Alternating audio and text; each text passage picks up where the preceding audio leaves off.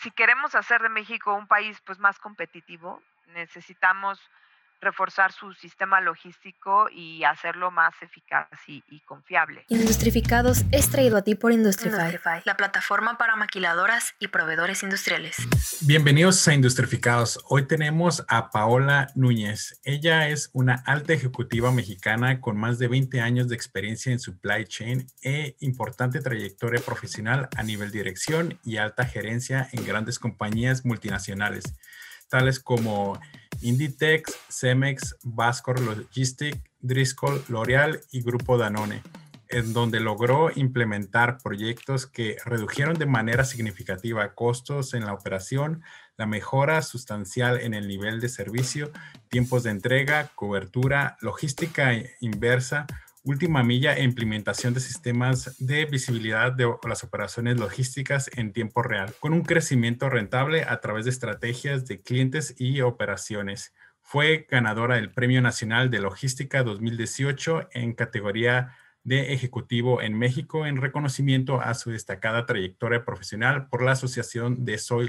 Logístico en conjunto con la Secretaría de Comunicación y Transporte, la Secretaría de Economía, así como diversos organismos del sector público y privado de México. Paola, bienvenida. Muchas gracias, Miguel. Me da mucho gusto este, poder estar aquí contigo.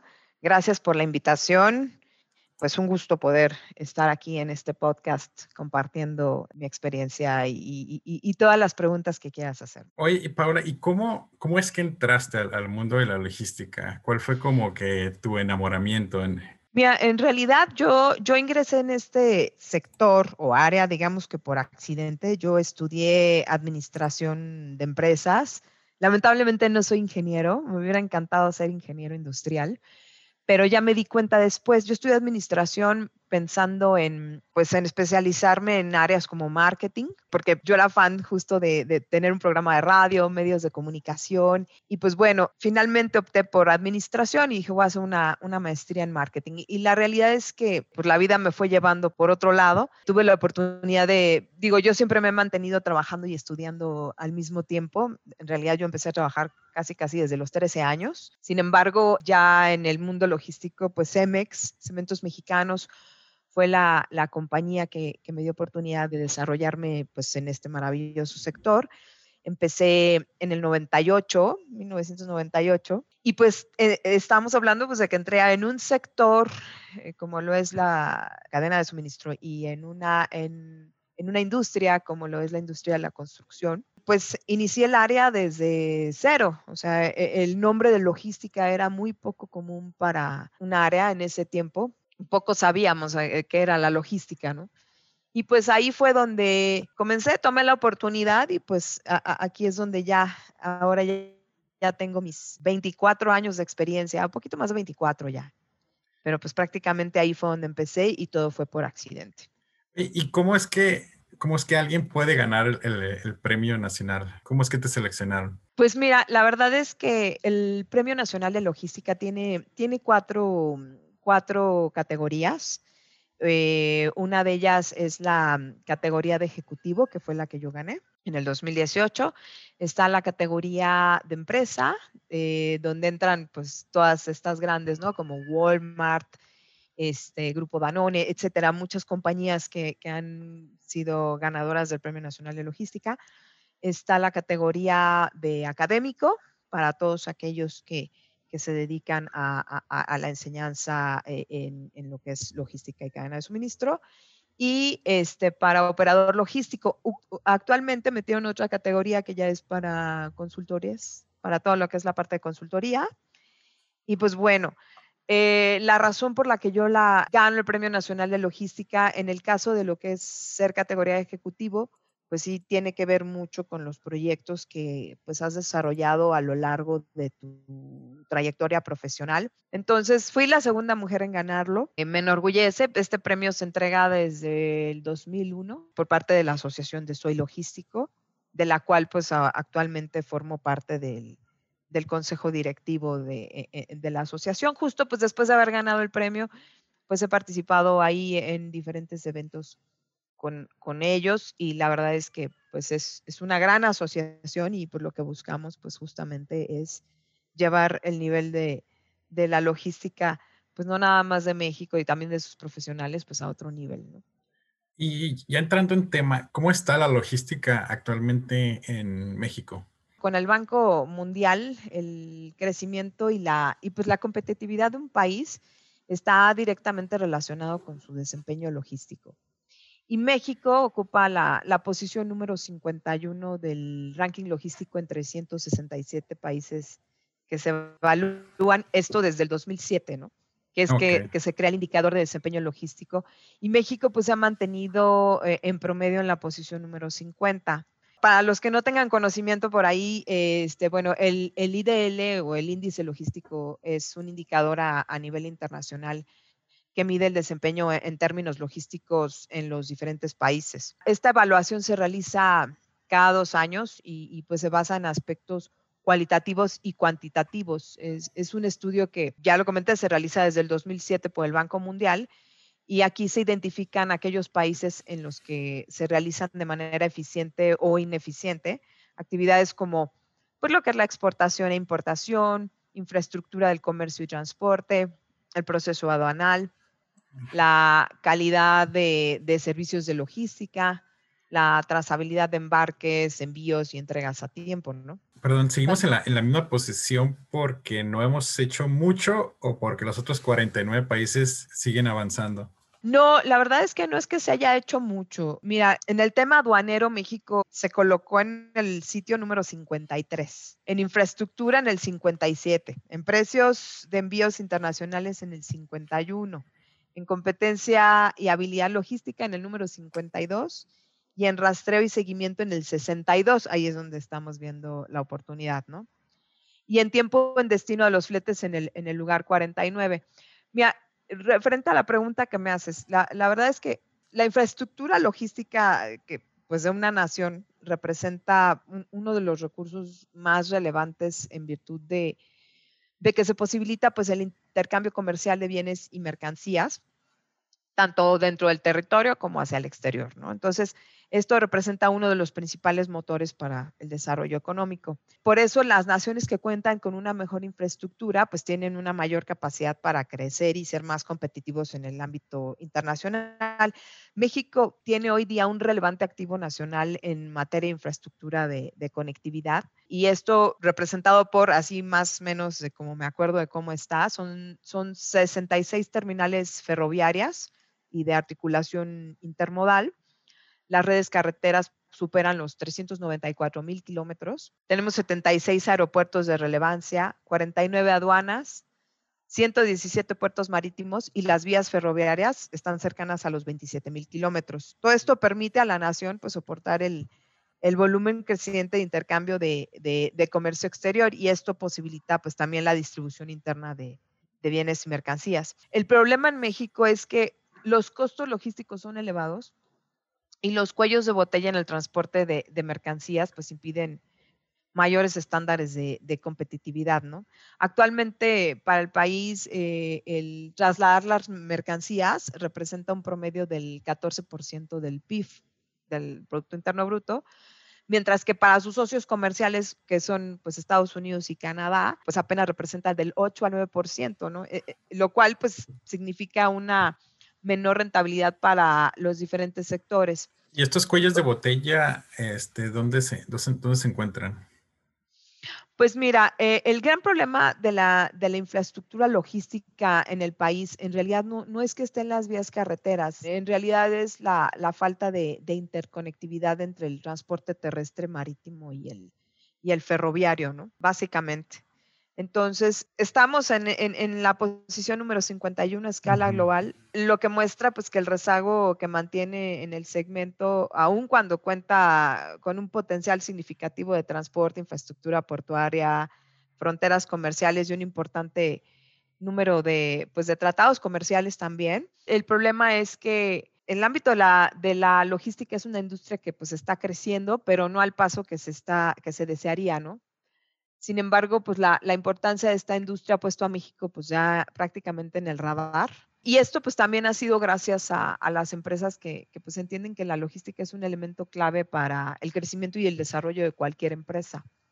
México en realidad ha recuperado tres escalones importantes contra el año 2016. Insisto, no tengo los datos ahorita de, cómo salimos en este 2020 porque pues es cada dos años, pero como podemos ver, pues se ha mantenido en el promedio desde que se creó el indicador, ¿no?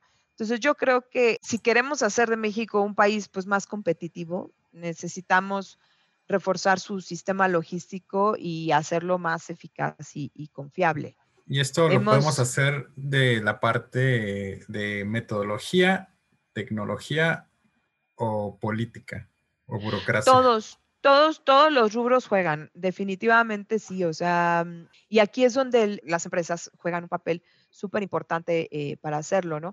De hecho, el potencial del sector logístico pues cobró un nivel muy importante para México y desde el 2018, pues, representantes de la, de la iniciativa privada, también, tanto como el sector público, presentaron el mapa de, de ruta logística, este, que es el MRNL, que en realidad es un documento vivo, ¿no? Es un documento que, que trae, eh, si, si, tienes oportunidad de verlo, la verdad es, es, es muy interesante porque cuenta o vienen todas las tendencias económicas, sociales, este, de consumo, eh, etcétera, tecnológicas y demás. Obviamente por la pandemia, pues muchas de estas tendencias se aceleraron. Sin embargo, todo este documento pues ya tiene una estrategia de cómo se va a ir llevando a nivel país en colaboración con todas estas, tanto del sector público como del sector privado.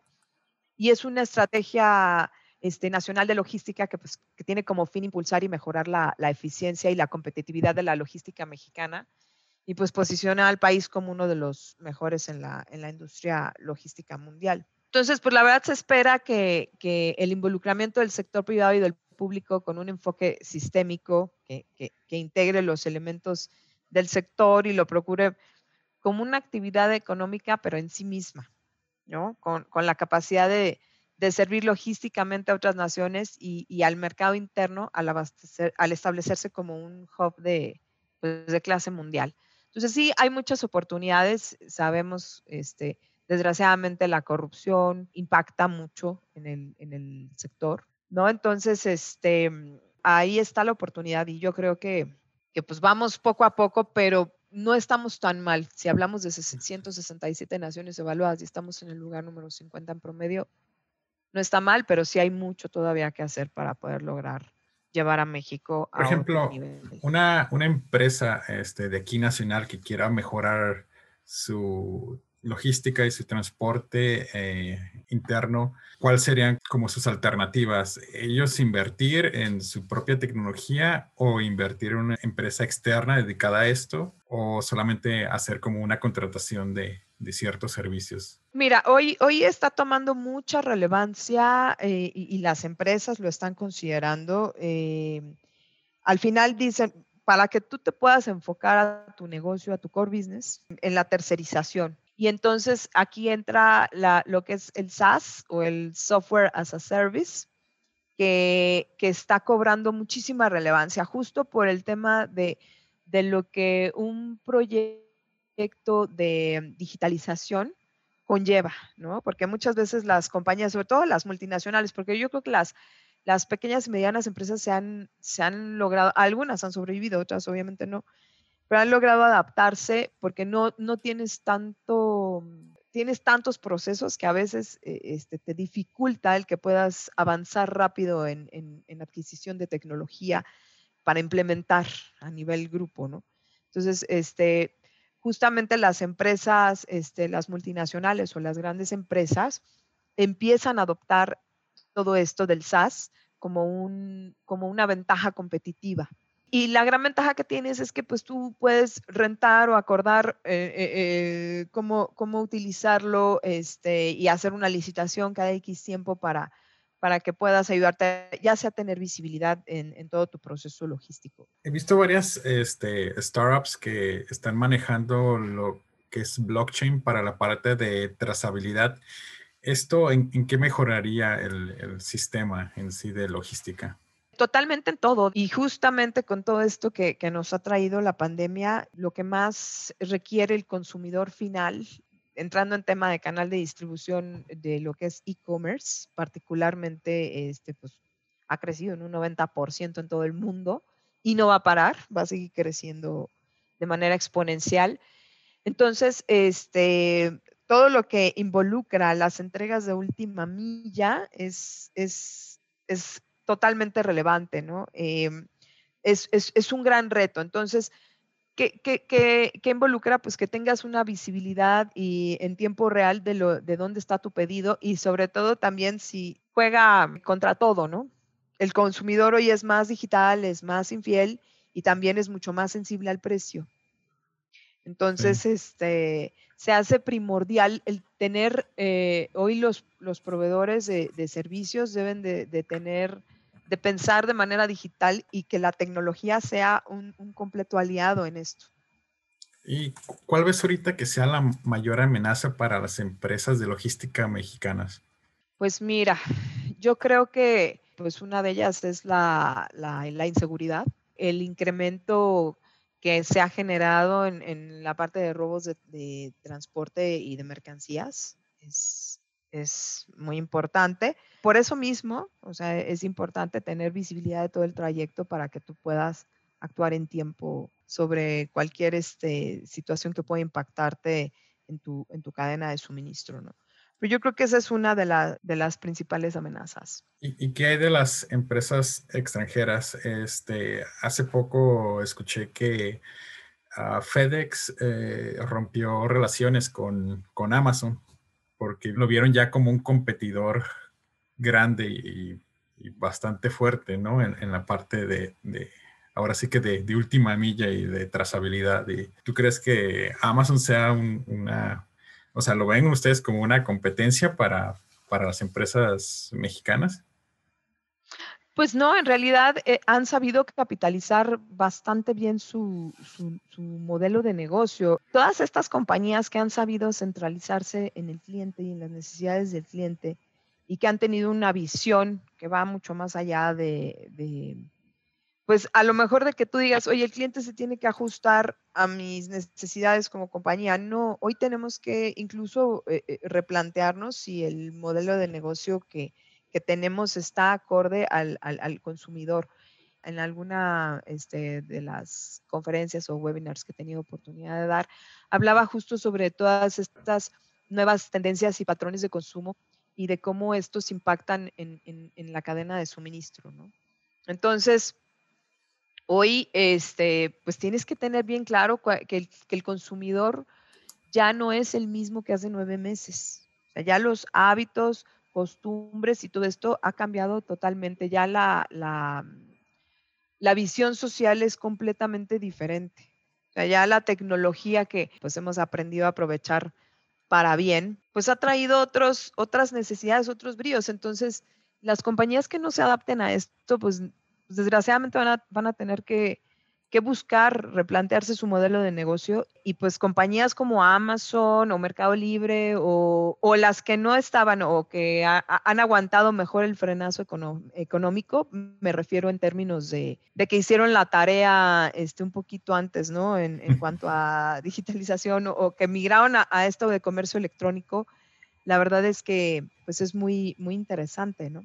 Mientras tengas en el centro al, al, cliente y sus requerimientos y tengas bien claro hacia dónde va y adaptes tu negocio a eso, con este crecimiento y el auge del comercio electrónico, hoy eh, lo, los dark stores, igual para que no sepa, pues son, son este, como mini hubs o, mini centros de distribución localizados en, en, centros urbanos, ¿no? Esto, por ejemplo, las empresas este, dedicadas a, a cocina, es, son las que, las que les ha funcionado bastante ah, bien. Los Dark Kitchen. Ajá, las Dark Kitchen y demás. Que al final, pues no, no, no sé por qué se les llama Dark, digo, sí, porque todo es hacia adentro y no tienes tanto visibilidad adentro, es más un punto de, de recogida, pero estás cerca de tus clientes. Esto Amazon lo vio desde, pues mucho atrás. ¿Qué pasó? Los grandes centros comerciales en Estados Unidos, los supermalls, empezaron a morir empezaron a morir poco a poco y este fenómeno ahorita, dime tú ya, ya ir a un centro comercial hoy día y más con todo el, tema, esta recesión económica mundial, la gente está menos, eh, este, o sea, está, cuida más su gasto, ¿no? Entonces ya, ya a lo mejor el amor por las marcas y por las cosas que, más allá de, de lo que es necesario para, subsistir y para llevar un, modo de vida, este, pues ha sido parte de los cambios que, trae el consumidor. Entonces, Amazon lo ha capitalizado tremendamente bien, localizando qué ha hecho, ha comprado estos centros comerciales que, quedaron en abandono en Estados Unidos y los ha vuelto centros de distribución, sí, justo para acercar el producto a la gente. O sea, es una locura, pero dices, bueno, lo hizo y lo ha hecho perfectamente bien, tanto que hoy pues es híjole, pues es la compañía sí, de número uno en el mundo, ¿no? En ese sentido. Llega con las plazas y la renta, pero la renta a mitad de precio, ¿no? Es como, pues. exacto, exacto, ¿no? Entonces, este, pues todas estas compañías que, que han sabido capitalizar, esto bien, todas estas, estas ventajas, porque la realidad es que aunque esta pandemia ha traído pues muchas cosas positivas eh, eh, también, no nada más negativas, y entre ellas, pues es que ya el cambio ya no es una opción. ¿no? Entonces tienes que estar en constante innovación y renovación para, pues para poder subsistir y seguir creciendo. Sí, de hecho, hasta podríamos usar aquí las escuelas como centros de distribución, ¿no? Sí, casi, casi, de verdad que sí. Ese fue una pedrada para las escuelas que no Y ahorita, ¿cuál, cuál es como el, el futuro? O sea, ¿tú ves empresas eh, mexicanas invirtiendo en, la parte en tecnología, en, logística, o ves más eh, eh, emprendimientos? ¿O cuál es el área de oportunidad ahorita en, México? Las empresas, las pequeñas y medianas empresas, pues hay como dos tipos de empresas, ¿no? Las que han, de plano les dio miedo y no supieron cómo y mejor cerraron y las que decidieron capitalizar todas estas oportunidades para reinventar o redefinir su modelo de negocio. Todas estas que lo hicieron y que adoptaron el comercio electrónico en, eh, este, entiendo, según datos de la Asociación Mexicana de la Venta Online, de la AMBO, por ahí había un, dato muy interesante, las, las pymes lograron que, se adaptaron rápidamente al comercio digital y que, y que, lo hicieron bien. Este, en un 90% de tuvieron un 90% de crecimiento en estos meses de pandemia versus el año pasado sin que lo hubieran manejado, ¿no? En sí la logística, como todas las esferas de, los negocios, eh, ahorita pues está viendo transformada por la, por la irrupción de, la tecnología, ¿no? La, la, inteligencia de datos para pues gestionar el transporte, modelos de, de negocios eh, de alta tecnología, uso de información en tiempo real, e, etcétera, etcétera, ¿no? Entonces, yo veo como tres tendencias que, redefinen la logística para México, hablando de, sobre todo esto, ¿no? Uno es, el enfoque eh, omnicanal, ¿no? O sea, por ejemplo, si, si, en las ventas el enfoque omnicanal se refiere a, poder comprar a cualquier hora, en cualquier lugar, desde cualquier dispositivo, eh, en la logística, pues esto se traduce en la oferta de servicios de entrega a cualquier hora, en cualquier lugar. Y esto pues puede también traer complicaciones en sitios como, como la Ciudad de México, ¿no? Que, que presentan pues fuertes problemas de tráfico. Que bueno, como platicábamos en un inicio antes de empezar con esto, pues ya, ahorita ya no hay tanto tráfico por este tema de la pandemia, pero sí, sí lo sigue habiendo. Entonces, bueno, para, para sortear esta, esta dificultad eh, eh, en países como Indonesia, por ejemplo, se ha implementado un sistema de casilleros eh, que permite pues, a las personas recoger sus envíos. ¿no? Son soluciones, por ejemplo, que ayudan a, minimizar el número de repartos y horarios de, de, reparto. Este, y esto pues colaborando a reducir el tráfico y pues también reduciendo costos. Esto no existe ahorita en México. Mm, que yo sepa, no. Yo eh, eh, digo, hasta ahorita que he visto, no. No me extrañ no me sorprendería saber que sí existe porque ha habido un boom de, de algunas startups que, que conforme he ido investigando, este, me doy cuenta que hasta digo, wow, no, no sabía que existía. Puede ser, no he investigado, pero esto es así como parte de lo que han hecho eh, este, en otros países, ¿no? En Indonesia, pensando en este enfoque omnicanal. El otro, la otra tendencia, pues, es la, la economía colaborativa, ¿no? Y esto es la tendencia en que las empresas de logística puedan funcionar pues sin tener entre sus activos camiones ni bodegas. Y esto, pues me preguntas, ¿cómo? Pues sí, transformándose pues en plataformas electrónicas que, que permiten ofertar servicios de, de, distintos proveedores, poniéndolos en contacto con, con los consumidores. Entonces, de esta manera, pues se reducen los costos para las empresas al tiempo pues, que aumenta su capacidad de, de respuesta, ¿no? Ya he visto igual. Uber, Rappi todas. Exacto, exacto. Hay varias por ahí startups que, que, igual lo hacen y este, utilizan su, pues, su plataforma tecnológica para ayudar a, a, estas empresas, ¿no? Y el otro, pues también es la, la inteligencia de, de datos. Este, mucho del conocimiento que, que tengan las empresas de los macrodatos va a hacer que cada vez más haya pues información disponible para tomar cada vez mejores decisiones. Esta información pues puede ser obtenida y, procesada pues básicamente en tiempo real y puede aplicarse para optimizar pues, rutas de distribución, hacer pronósticos de la capacidad del transporte a largo plazo, monitorear el estado de, lo que se transporta y pues lograr pues todos estos tiempos de entrega mucho más rápidos. ¿no? Yéndonos por la parte de empresas ya establecidas que quieran contratar servicios de logística, ¿qué necesitan saber ellos sobre los servicios que van a contratar? Pues depende mucho de, del giro de tu negocio y de las necesidades que esté teniendo tu, tu compañía para, para saber, ahora, ahora sí que en términos de servicio, dónde está tu lado, tu mayor oportunidad, ¿no? Como para que e, eso ya te, te, pida o, o, definas este, qué es lo que, lo que debes contratar o no. O sea, por ejemplo, eh, y también dependerá mucho del tamaño de, la compañía, ¿no? Pero la verdad es que hoy día ya gran parte de la, logística, eh, ya hoy, antes escuchábamos nada más hasta 3PL. Hoy ya estamos hasta, ya se está pensando hasta en el 6 o 7 PL, que ya es pues toda esta parte de subcontratación de servicios para apoyarte y que tú puedas enfocarte en tu, en tu negocio, ¿no? Y esto es lo que te va a ayudar a mejorar tu, tu nivel de servicio yo siempre lo he dicho y es una frase que desconozco quién sea, a quién se le ocurrió, pero ahora sí que la competencia hoy en día ya no es entre empresas, sino entre cadenas de suministro. Sobre todo ahora con la pandemia, pues se han dado cuenta de la relevancia que tiene eh, el área o el sector de la logística este, para ser un diferenciador de la competencia.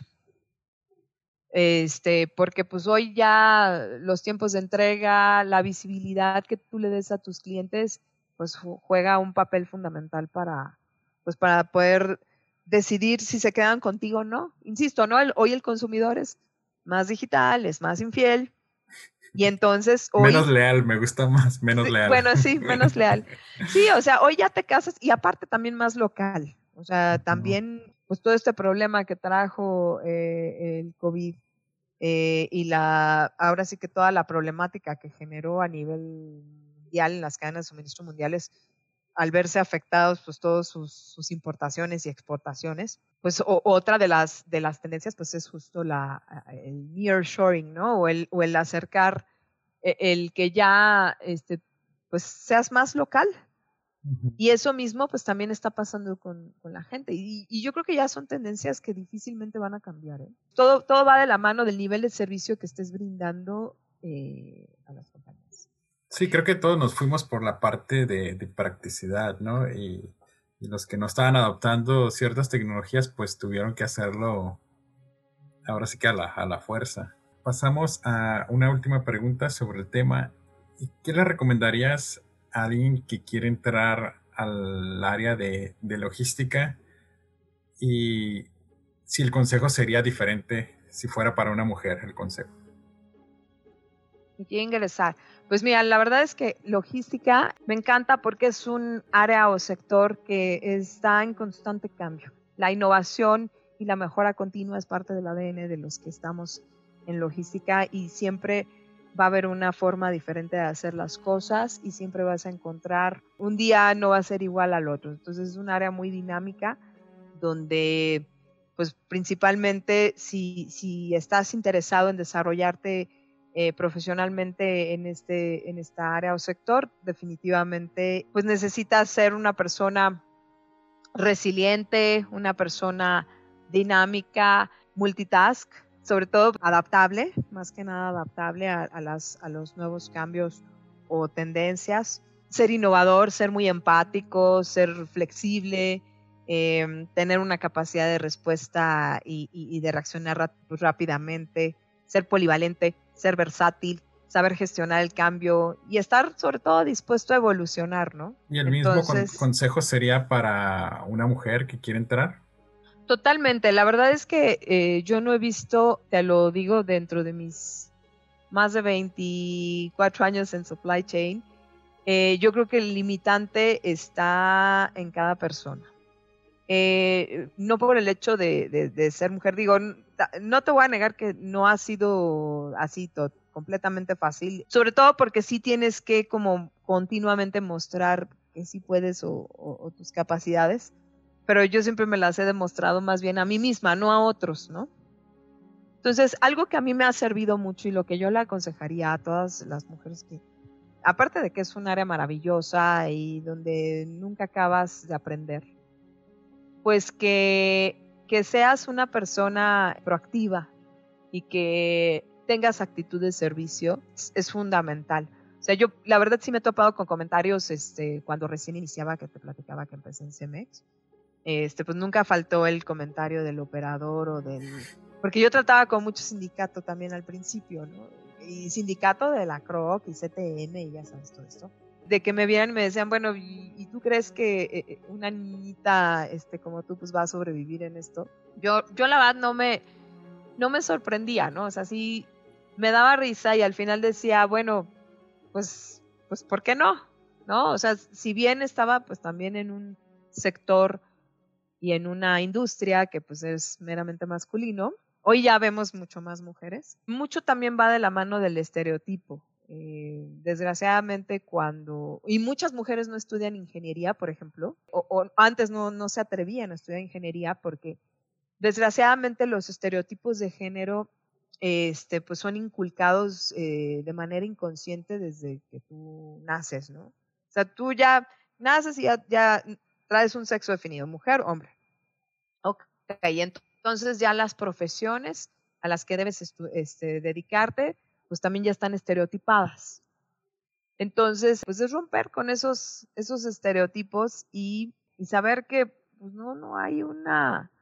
Ahora sí que el límite te lo pones tú mismo. Pese a que te puedas encontrar con experiencias negativas o esto y todo el, tema, a mí lo que siempre me abrió la puerta fue, fue ser una persona proactiva que daba más de sí misma, que no le tenías que pedir las cosas, que yo eh, eh, me gustaba aprender, bueno, no me gustaba, me gusta aprender constantemente y de dar un plus a las cosas que haces y siempre con una actitud de servicio y buscando cómo mejorar, siendo humilde porque siempre no terminas de aprender. La verdad es que a veces yo lo comparo con, con la medicina, este, de que es un constante estar estudiando y renovándote y viendo cómo, porque todo cambia, todo cambia, todo cambia. Ya el cambio no es una opción, insisto, ¿no?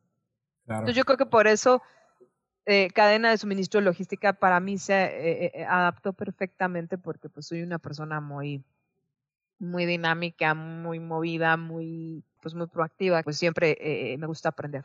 Entonces, ese sería mi consejo para, para las mujeres. No hay que tener miedo, no hay que este, dejarse llevar o influenciar porque si hay profesiones que son para hombres y otras que son para mujeres para nada. Todos tenemos las mismas oportunidades y todos podemos ser lo que queramos, basta que creamos en que podemos y que queremos hacer. Perfecto, Paula. Pues mira, llegamos a la sección de preguntas concretas. Igual tú te puedes extender hasta donde gustes. ¿Lista? Ok. Y primera pregunta y más importante, ¿cuál es tu comida favorita? ¿Qué será? Pues yo creo que el sushi. Me gusta mucho la comida oriental en general. La mejor bebida. El mezcal, definitivamente. El mezcal es maravilloso. Soy, este, últimamente, ¿qué será? Tendré unos dos años que, que bueno, se ha convertido en mi bebida número uno. El mejor libro. Ahora sí que el mejor es el que mejor se adapte a lo que estés buscando y que va a llegar a ti en el momento correcto, dependiendo de lo que de lo que quieras saber o entender en tu vida, ¿no? el mejor momento? Ahora. Definitivamente hoy, solo tenemos hoy y siempre es hoy y pues porque no sabemos qué va a pasar mañana, ¿no? Entonces, lo mejor que puedes tener es este momento. si fueras regresar al momento en que terminaste la preparatoria, ¿qué es lo que cambiarías? el haberme puesto esa limitante justo de, de no estudiar una ingeniería, de no haberme ido al área 1 eh, por miedo, por miedo, porque justo yo le tenía pavor a las matemáticas y, este, y veía que todas las carreras que estaban en esa, en esa área, pues eran más masculinas. Entonces por eso me fui a área 3, pensando en que no, pues comunicación, administración, más para mujeres. Y no, la verdad es que eso es lo que hubiera hecho, ¿no? Y digo, nunca es tarde, pero bueno, me terminé siendo ingeniero industrial este, desde que empecé en este en las empresas, ¿no? Sí, exacto. Eh, son los buenos, ¿no? Los ingenieros de, de calle. Exacto, exacto. Y última pregunta, si pudieras enviarle un mensaje de WhatsApp a todo México, ¿qué diría? Vivan, vivan, vivan su momento, eh, disfruten, quieran a su familia, a la gente que los rodea, sean felices. Muchísimas gracias. No, de qué, Miguel. Muchas gracias a ti. Industrificados es traído a ti por Industrify, la plataforma para maquiladoras y proveedores industriales. Y antes de cerrar, quiero agradecerte por estarnos escuchando y me gustaría saber un poco más de ti. Si te gustó el podcast, danos 5 estrellas y déjanos un comment en Apple Podcasts. También nos puedes encontrar en Facebook e Instagram. Y hasta la próxima.